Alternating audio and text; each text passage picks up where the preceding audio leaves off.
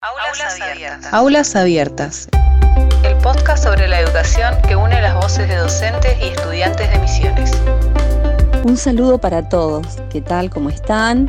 Yo soy la profesora de lengua Adriana Peñalba de la EPET número 3 Polonia de Oberá. Junto con la profesora Miriam Ramírez, también de lengua, hemos preparado este audio para compartir con ustedes. En este caso vamos a hablar del texto expositivo.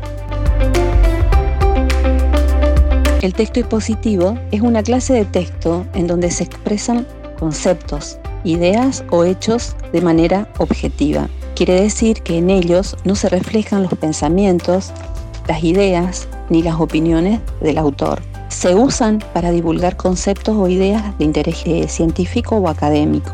A diferencia de otro tipo de texto, este, el expositivo, busca comunicar, informar, divulgar. Los datos que brinda se pueden comprobar. Está presente en los libros de textos, en los manuales escolares, en los artículos periodísticos sobre ciencia, en las entradas de los diccionarios, etc. El objetivo del texto expositivo es que el lector pueda comprender la información sobre un determinado tema. Por eso ordena las ideas, las jerarquiza. Esto quiere decir que la información va de lo más general a lo más específico, para que el lector pueda comprender sin dificultad lo que lee. Escuchemos un texto de biología que también puede ser utilizado en geografía llamado biomas. Los organismos se agrupan en grandes comunidades, tanto terrestres como acuáticas, denominados biomas, que se caracterizan por diversos factores ambientales como temperatura, luz y lluvia. Estos condicionan la distribución de, la vegetación y esto a su vez determina los tipos de biomas del planeta. Los siguientes son algunos de los biomas que pueden encontrarse, el bosque, la selva, la pradera, la estepa. Los bosques no poseen gran variedad de especies vegetales y están formados generalmente por un solo estrato o carpa arbórea. Las selvas son bosques tropicales donde las precipitaciones tienen el régimen anual más uniforme de todos los biomas. Las praderas se caracterizan por la presencia de gran cantidad de gramíneas, pastos y otras plantas herbáceas. Presentan estaciones lluviosas que alternan con periodos de sequía. Una pradera que tiene árboles dispersos se denomina sabana y generalmente está ubicada en zonas más tropicales.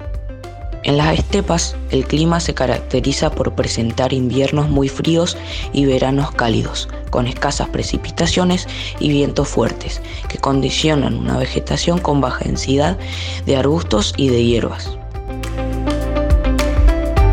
Por último, vamos a repasar una especie de estructura propia o característica de los textos expositivos, es la de tener conceptos, ejemplos y clasificaciones o tipos. Muy bien, en este caso, el concepto o la definición lo podemos encontrar de la palabra biomas. hay otras definiciones. Los ejemplos se introducen aquí en este texto a través de los paréntesis. Recordemos que para introducir ejemplos no solamente se colocan o se reconocen a través de la palabra por ejemplo, sino que los mismos pueden ir entre guiones, entre comas o entre paréntesis. Y por último, la clasificación o los tipos de biomas que hay, ¿vieron? Está los bosques, la selva, la pradera y las estepas. Y cada una de ellas está descripta aquí mínimamente. Bueno, muchas gracias. Hasta pronto. Aulas abiertas. El conocimiento se comparte.